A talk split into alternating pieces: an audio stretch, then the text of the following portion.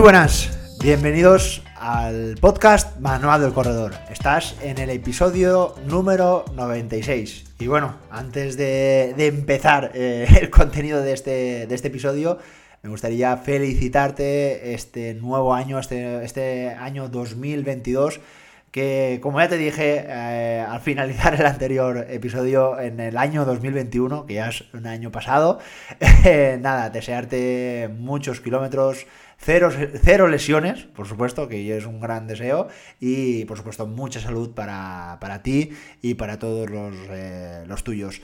Bueno, me imagino que habrás entrado como es habitual, eh, con este año nuevo, con esos nuevos propósitos, eh, pensando ya en qué hacer este, durante este periodo, con, energía, ¿no? Normalmente es como un reinicio, ¿no? Es, curioso porque al final es una simple fecha, es un, al final es un 31 que acaba para empezar con un 1, pero bueno, nos da como esa energía, ¿no? Para, para empezar con, con fuerza, ¿no? Este, este nuevo año.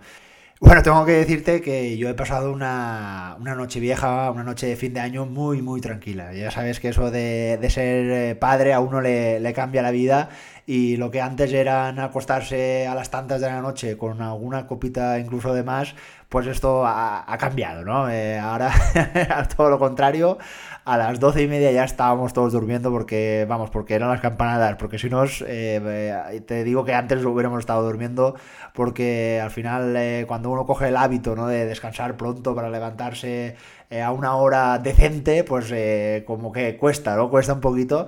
Pero bueno, la verdad es que, por otro lado, normalmente el día 1 de enero, pues normalmente o habitualmente no solía salir ni a correr ni hacer nada. Era día de, de shopping, ¿no? Día de de estar en, casa y como, bueno, pues como me acosté pronto y prácticamente ni bebí ni hice nada fuera de lo normal, pues aproveché el día uno para irme a, la montaña a hacer un entrenamiento eh, de estos que me gustan mm, yo solo, con mis pensamientos.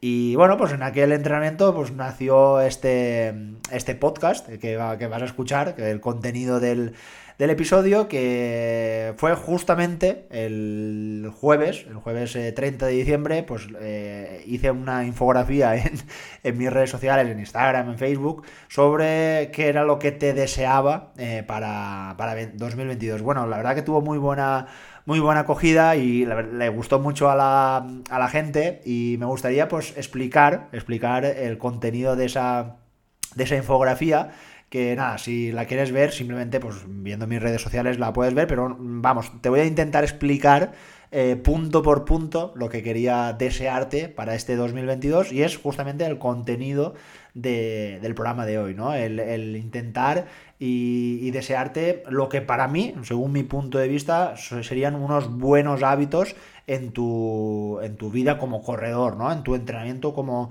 como corredor y a mí me han venido muy bien, entonces yo intento, intento ¿no? trasladártelos a, ti que tú por supuesto los puedes coger o no los puedes coger, pero ya sabes que este este podcast va de esto, ¿no? De intentar eh, ayudarte y de intentar eh, mostrarte un poco mejor el, camino en el que te vas a, encontrar en los próximos, en los próximos eh, meses.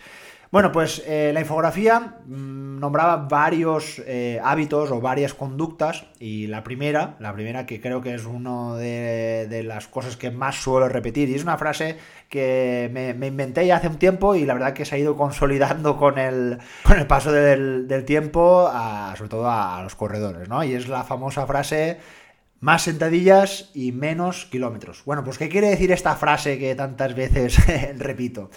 En realidad no quiero que te quites kilómetros, no quiero que cambies una cosa por la otra, sino que lo que quiero hacerte entender es que el entrenamiento de fuerza, por eso nombro las sentadillas, las sentadillas creo que es el ejercicio más utilizado, más clásico para, nosotros los corredores en el, típico entrenamiento de fuerza, vamos, no pueden faltar unas, unas sentadillas de, vamos, de la forma que sean, eh, que se pueden hacer de miles de de formas, ¿no? Pero en definitiva lo que quería decir es que las sentadillas mm, creo que tienen que ser, eh, las sentadillas, el entrenamiento de fuerza, tiene que ser un eh, complemento en tu entrenamiento. Mm, por eso no te centres, lo que quiero decir, no te centres durante toda la semana en hacer kilómetros y kilómetros y kilómetros, sino que dedícale algunos días a la semana a hacer el famoso entrenamiento de fuerza, que ya estaréis hasta cansados de escucharme, pero yo no paro de repetirlo porque, claro, es tan eh, eh, relevante y tan útil para la, vida de, la vida útil ¿no? de,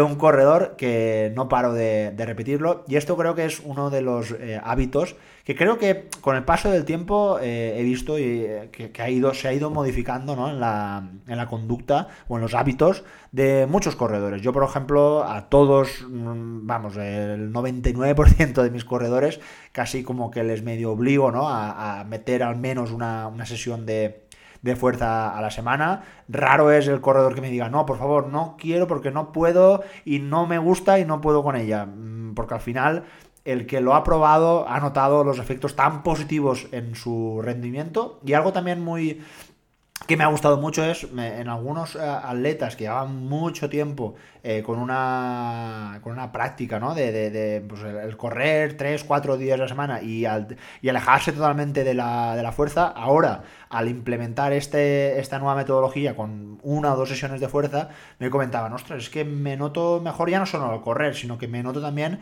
en que mi vida eh, habitual me noto como que, no sé, tengo más energía, puedo subir unas escaleras con más agilidad, y eh, yo ya tengo ya 60 años y la verdad que el entrenamiento de fuerza creo que me ha venido muy, muy bien. La verdad que esto a mí me encanta, ¿no? El ya no solo ayudar desde el punto de vista del rendimiento, de, del poder correr más, el de no lesionarse, sino que el poder provocar o el poder alargar esa mm, vida útil o vida muscular que todos tenemos gracias al entrenamiento de fuerza, pues la verdad que, mola mucho, ¿no? Así que lo dicho, ya sabes, eh, más sentadillas y no te centres en, tantos kilómetros, ¿no? Creo que un buen entrenamiento de fuerza eh, puede ser incluso más, más útil que cualquier entrenamiento simple de salir a correr por correr de, de, típico de 20-30 minutos, sino cambia, los, cambia esos 20-30 minutos por el entrenamiento de fuerza y combínalo, por supuesto, con el entrenamiento de, carrera.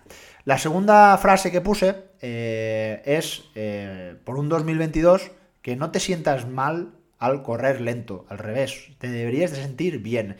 Y esto es algo que veo que sucede sobre todo en los corredores que, empiezo a entrenar y les envío ese plan de entrenamiento y me dicen, oye, ese, plan no, no, lo ves tú un poco muy suave o no, yo creo que así no voy a mejorar, ¿no? Y yo lo entiendo, porque eh, estamos muy acostumbrados a que las cosas eh, nos tienen que costar para, sacar esa recompensa, ¿no? Entonces eh, es, raro, ¿no? El, salir a entrenar, el salir a correr muy lento, con las pulsaciones muy bajitas, incluso algunos me dicen, es que casi tengo que caminar para, para correr a, esas, a esas pulsaciones. Eh, y claro, el sentimiento, ¿no? Que cuando uno acaba, decir, ostras, es que igual creo que, he estado perdiendo tiempo, es que creo que todo lo que he hecho no ha servido para nada.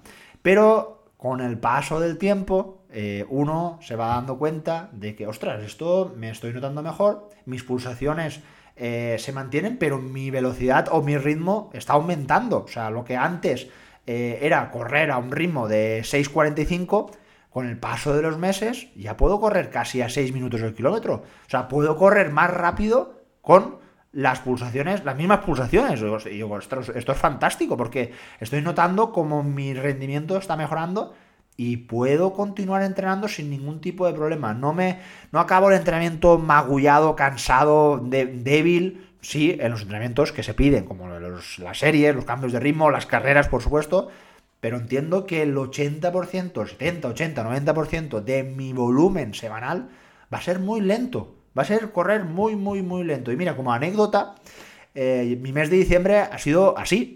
Después de haber hecho ese, ese maratón de Valencia, que era para mí mi objetivo principal, mi mes de diciembre ha sido vamos, muy suave. He aprovechado para correr con amigos, para mm, yo mismo salir a correr, pero muy, muy, muy lento. Eh, mi zona 1 habitual, habitual eh, suele estar sobre ritmos entre 5, 5, 10, dependiendo del momento de la temporada, incluso por debajo muchas veces. pero mis entrenamientos han sido 5.45, 6 minutos del kilómetro, han sido muy, muy, muy suaves, porque creía que debería, debía de pasar este mes de transición para afrontar este ya mes de enero con, con energía, con ganas, y mi cuerpo necesitaba recuperar. La verdad es que al final eh, le he metido kilómetros porque, bueno, pues me gusta correr, pero siempre a una intensidad muy suave. Y bueno, ¿y por qué te digo esto? Después de correr el maratón de Valencia y no haber hecho ninguna serie, no haber hecho ningún rodaje específico, nada, o sea, solo correr muy, muy, muy suave. Me presento a una San Silvestre eh, de aquí, de un pueblo muy cercano, de casi 4 kilómetros, y me salió muy bien. Me salió, vamos, que creo que nunca había corrido tan, tan rápido. Eh, específicamente hice 4 kilómetros a un ritmo de 3.40, que para mí eso es, vamos, eh, la verdad que muy contento. Y repito, no he hecho ninguna serie ni he hecho nada específico. ¿Por qué? Porque mi cuerpo estaba recuperado, había adaptado muy bien todos esos kilómetros y no ha sido necesario eh, meter entrenamientos de, de alta intensidad, que por supuesto ya en los próximos meses ahí así que van a tener que venir para intentar afinar un poquito más. Eh, ¿Por qué te digo esto? Porque no es necesario, no es necesario machacarse, no es necesario llegar exhausto a casa, sino todo lo contrario. Aprovecha de esa zona 1, que probablemente si ahora este, este mes de, diciembre y con las navidades eh, has dejado un poquito el, el, hábito ¿no? de salir a correr, la lógica es que ahora te vuelvas a poner las zapatillas, hayas cogido algún kilo de más y las sensaciones sean muy malas. Bueno, pues haz de caso a tu cuerpo, haz de caso a tu cuerpo y de, eh, vamos a ver, si antes podía correr a un buen nivel de forma, podía correr a 6 minutos de kilómetro, pues si ahora tengo que correr a 6.30 o a 6.45 para mantener esa zona de pulsaciones, esa zona de entrenamiento, es que es lo que hay, es que es lo que hay, es que mi cuerpo no es una máquina perfecta que pueda hacer lo que quiera cuando quiera, sino que si yo lo maltrato, pues luego no le puedo pedir que, pueda correr lo más rápido posible, ¿no? Creo que al final es un poco de sentido común, así que lo dicho, para las próximas semanas, si, te has portado un poquito mal y te, has cogido algunos kilos de más, trata, trata bien a tu cuerpo y dale un poco de tiempo y ya verás que para febrero, si has mantenido esa constancia, verás que todo va a ir eh, mucho mejor. La tercera frase que puse es eh, por un 2022 con menos segmentos y más descubrimientos, ¿no? Bueno, esto tiene mucho que, ver con la famosa plataforma que utilizamos muchos corredores, y yo la utilizo incluso para, trabajar y para observar los entrenamientos de, mis corredores, que es Strava. Strava es una aplicación para mí fantástica, vamos, eh, para observar cada entrenamiento. De hecho, como te decía, vamos, yo la utilizo para, ver eh, eh, los entrenamientos de mis corredores y muchas veces me preguntan, oye, ¿me tengo que hacer la, versión premium para que puedas ver los entrenamientos? Y mi respuesta es que no, yo mismo no tengo premium. ¿Por qué? Porque la información que aporta esta plataforma en cuanto a ritmos, en cuanto a las pulsaciones, no sé, otros, otros parámetros, que son más bien básicos, eh, entiendo que hay otras plataformas muchísimo más completas pero lo que es la información del entrenamiento, de pulsaciones, de ritmos, de, cada parcial, ¿no? de, cada kilómetro, está. Esa información eh, es, gratuita. ¿Qué es lo que... Mm, ¿De dónde gana Strava dinero? Bueno, pues para los que les gusta compararse para lo que les gusta un poco picarse están los segmentos, ¿no? Y dentro de estos segmentos, que como sabéis son eh, partes de un recorrido, que seguramente si has hecho un recorrido de 10 kilómetros, pues probablemente hayas pasado por 10, 15 o 20 segmentos durante todo ese recorrido habitual, ¿no? Eh, esos segmentos, pues hay una clasificación de ver quién ha hecho ese segmento más, más rápido. ¿Qué sucede? Pues que en ocasiones, si yo, por ejemplo, como entrenador te digo, hoy, tienes que hacer 60 minutos en zona 1, en esta zona de entrenamiento. Si tu subconsciente sabe que estás pasando por un segmento y tú mismo lo sabes y en ese momento te vuelves un poco loco y empiezas a apretar y empiezas a correr eh, de manera descontrolada, por supuesto que no estarás haciendo eh, lo que toca, no estarás haciendo el objetivo del entrenamiento, sino simplemente para intentar llegar a ese, a ese segmento que te, te marca, simplemente por el hecho de que estás confundiendo el entrenamiento con una, con una competición. Oye, que igual hay gente que solo le gusta, no le gusta competir en carreras, pero sí que le gusta competir de manera virtual en ello. Vale, yo no lo veo mal, pero si digamos que sea un día específico para ello, no utilices todos los días como una, competición. Eh, ahí vas a tener un problema, ¿no? Entonces mi frase que te decía, menos segmentos y más descubrimientos, simplemente es que no te estés fijando en el reloj, no te estés fijando en esos parámetros, sino levanta la cabeza y mira lo que tienes delante. Probablemente igual estés corriendo por la montaña y tienes un día, como por ejemplo los, que hemos tenido en esta zona y creo que en muchas partes de, España, que hemos tenido unos días fantásticos de unas temperaturas muy aptas para, para correr y de días, vamos, fantásticos para parar dos segundos, estamos hablando de dos segundos, levantar la mirada y disfrutar del paisaje, que muchas veces eh, sobre todo los corredores de montaña, nos perdemos, eh, vamos, eh, auténticos parajes espectaculares, solo aptos para los que nos, podemos permitir el salir a entrenar y al verlo. El que está cerrado en un gimnasio, pues a veces estas cosas no, las, no las tiene, ¿no? Y nosotros eh, los corredores o incluso los ciclistas tenemos la oportunidad de ver eh, cosas eh, asombrosas, ¿no? Parajes espectaculares. Así que lo dicho, mm, mi frase iba muy encarada a eso, ¿no? No el estar tan pendiente de clasificaciones, pulsaciones y tal, sino que en algún momento escucha tu cuerpo, levanta la mirada y disfruta de, ese entrenamiento, porque vamos, va a ser, te lo aseguro, mucho más gratificante que el ver que ibas en la posición 4000 y has escalado en la posición 3853. Vamos, creo yo. Cuarta frase. Eh, por un 2022 con más caco y menos coco. ¿Qué quiere decir esto? Bueno, pues esto sobre todo está muy enfocado a los corredores de montaña en el que el correr por, montaña, como ya, hemos, ya he hablado muchas veces, eh, contempla el caminar. En la montaña se camina, se anda. Es parte del trail running, en que se, nos confundamos en que correr por montaña creamos y al ver vídeos de Kilian Jornet que corre en sitios totalmente impracticables, que como decía el otro día, digo, espero que la madre de Kilian Jornet no vea por dónde corre, porque si no se, va, se iba a asustar, ¿no? Porque últimamente estaba poniendo unos vídeos que, madre mía. Bueno, pues el 99% de los mortales no podemos correr en la gran mayor parte de un recorrido por montaña. Así que eh, la, carrera por montaña en realidad se debería llamar caco, ¿no? Que es caminar, correr. ¿Y cuándo se camina? Pues cuando la pendiente eh, se pone muy pronunciada y las pulsaciones se nos disparan, eh, debemos de entender que una de las maneras más eficientes y económicas de avanzar va a ser la de caminar.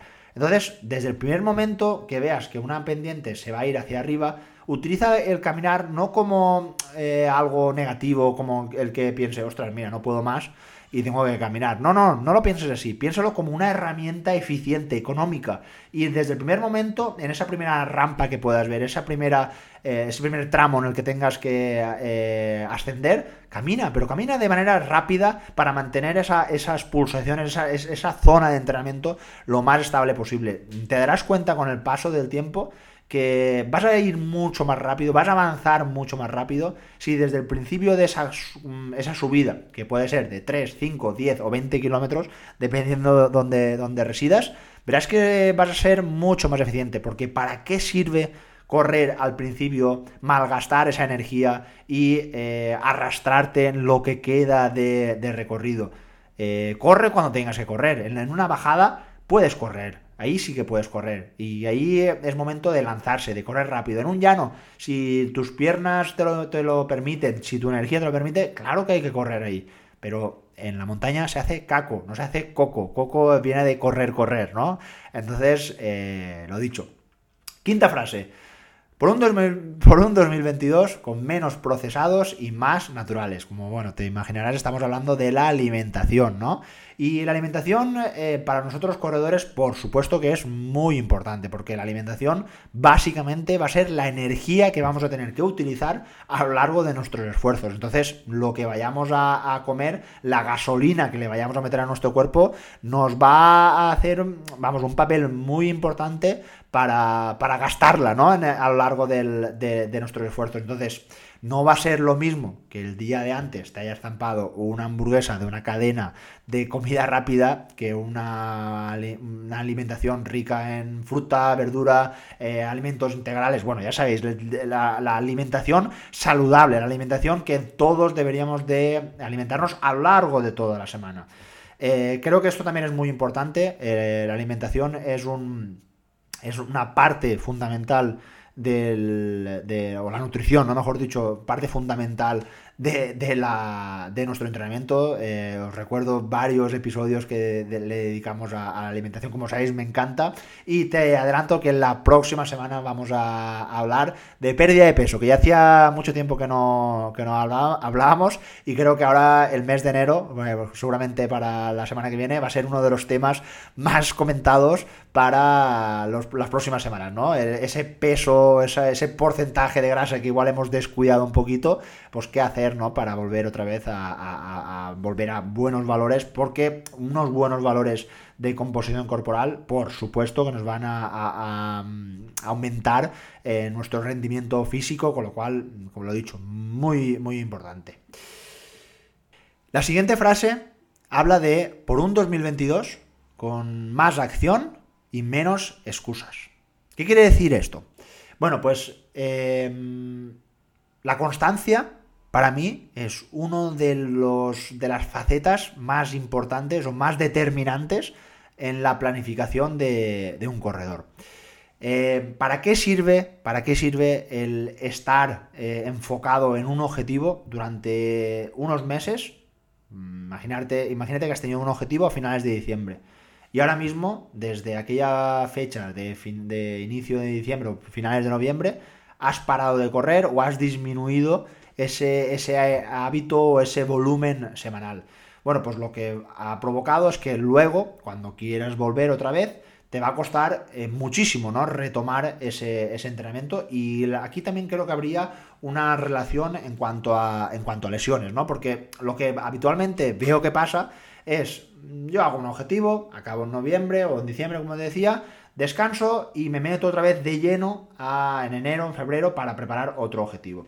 ¿Qué es lo que ocurre? El subconsciente nos dice, oye, pues yo en noviembre hacía los rodajes a 5 minutos el kilómetro y unas pulsaciones bajitas, vamos, estaba eh, a tope cuando empiezo a correr no va a pasar eso, lógicamente, pero el subconsciente nos está diciendo, no, no, yo tengo que correr al mismo ritmo que lo hacía eh, en, aquel, en aquel entonces. Y aquí es donde viene el problema, porque aquí es donde aparece el sobreentrenamiento, aquí es donde aparecen, aparecen las lesiones y aquí es donde aparece el tener prisa. Y para correr no hay que tener prisa, por supuesto, hay que tener mucha calma. Y la constancia, si has mantenido un entrenamiento constante, de pues, lo típico, ¿no? Que has estado 3-4 días de, corriendo a, la, semana, esto te va a permitir que eh, tu forma va a ser lo más estable eh, posible durante, durante el tiempo y esto te va a provocar que tu rendimiento no caiga. Entonces, no, no te pongas excusas de, no, es que ahora, eh, que de hecho yo, lo, veo en, mi, en, mi, forma de, en mi trabajo, ¿no? Yo en principios de diciembre... Mm, muchos corredores, oye, voy a, voy a parar de, entrenar porque en el mes de diciembre quiero eh, descansar. Pero ahora, el 1 de enero, fijaros, el 1 de enero, día festivo, recibo bastantes correos de gente interesada que quiere empezar ya. Pero no, no, ¿cuándo quieres empezar? No, no, ya, quiero empezar mañana.